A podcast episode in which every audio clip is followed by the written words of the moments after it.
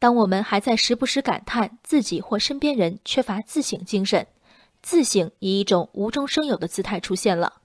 日前，有在伦敦希斯罗机场第二航站楼免税店打工的中国留学生抗议，免税店对中国消费者采取歧视政策，前往中国的客人必须消费一千英镑以上才能领取打折券，用于随后消费，而前往其他目的地的人只需消费七十九英镑就可获得同样资格。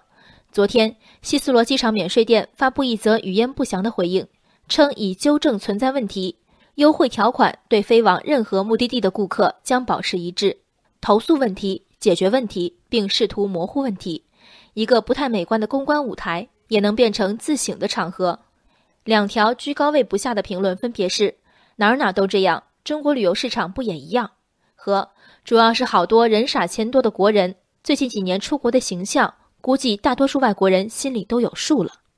托社交媒体的福，从丽江导游到雪乡老板，这两年全体网民都成了旅游怪现状的围观者。并非云时代催人坏，不必歌唱八零年代，坏人并不比过去更多，只不过我们比拍电报的祖辈更耳聪目明。中国旅游市场和希斯罗机场免税店，好比青面獠牙的胁迫和文质彬彬的挖坑，恶劣程度难分伯仲。但雪乡的一句粗口就能抵消希斯罗导购的绵里藏针吗？一朝被蛇咬，此后每每见井绳，都该心理建设被咬是正常的吗？无论在交通最不便的村落，还是世界上最繁忙的机场之一，都能平静伸张权利，这是自行者应有的自信姿态。这种自信不仅在于对自己正当权利的信心，更在对受害人有罪心态的摒弃。听听人傻钱多。早已成为一个让说话者充满优越感的定语。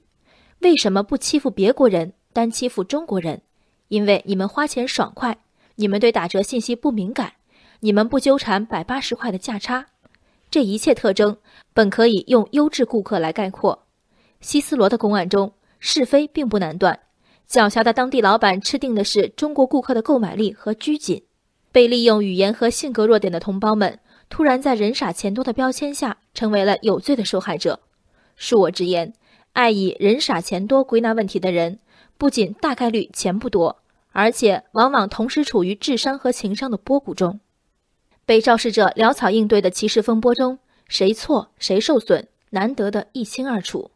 好比没有一名女性应当因为衣着而遭遇性暴力，属于希斯罗免税店的耻辱时刻。聚光灯不该转向远方不相干的案例，或拿着干净纸币的无辜消费者。自省该有，不该有的是借自省之名幸灾乐祸的踩踏。人生海海，见微知著。我是静文，往期静观音频，请下载中国广播 app 或搜索微信公众号为我含情。